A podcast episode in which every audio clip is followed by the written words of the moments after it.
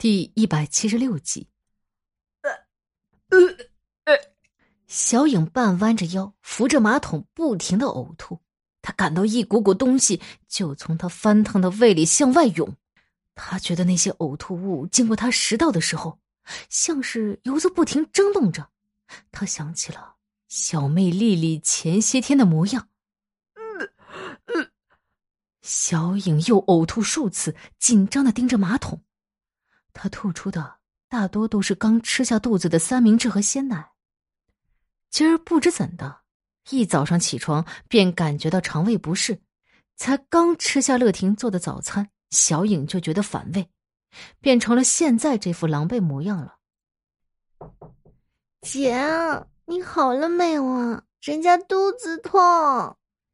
丽丽在外面敲着门，小影这才回神按了按冲水键。漱了个口，将厕所让给妹妹。你们很过分啊！趁机报仇吗？一个去吐，一个去拉肚子。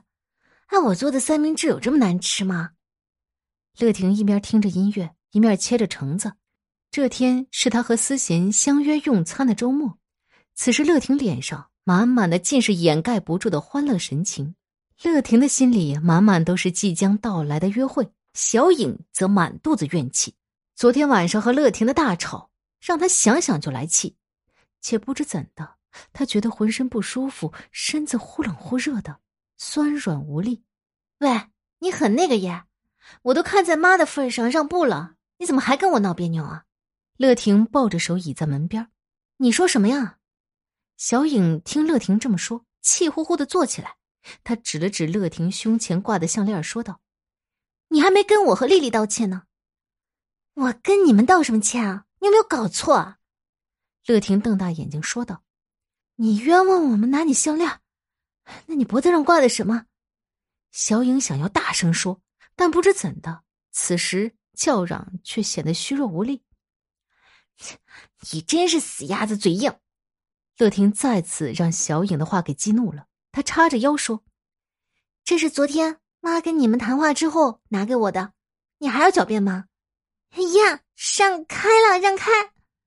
丽丽摇摇晃晃的要回房，见到姐姐还在争吵，也气呼呼的推开姐姐，摇摇晃晃躺在床上。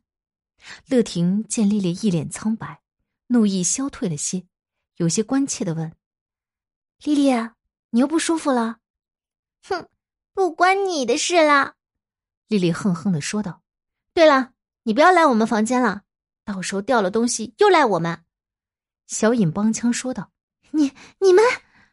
乐婷气得发抖，气愤的转身冲回自己房间，重重的把门给甩上了。丽丽背对着小影侧躺着，好半晌之后，忽然开口说道：“二姐，你昨天晚上有没有梦见什么呀？”啊啊！同样背对丽丽侧躺的小影，恍惚之中听丽丽这么问：“哎呀，不记得了。”我想起了我之前做的那个梦。我梦见一个小孩子，丽丽这么说着，将被子拉紧了一些，整个人蜷缩在被子中，像是害怕。小孩子，小影随口应了两声，忽然回神说道：“哎，我好像也梦到一个小孩子。”“是啊，你梦见那个小孩子什么了？”“嗯，我不记得了。”小影转过身望着丽丽，她从丽丽眼睛里看到恐惧，她就问：“你会冷吗？”我都快热死了，姐姐，你昨天晚上好可怕！我昨天晚上怎么了？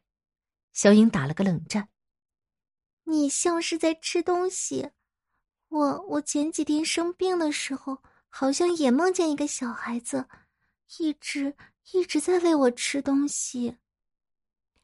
话说乐婷那边，她一面拨弄着她换的第七个发型，一面说道：“咦？”妈不是去店里了吗？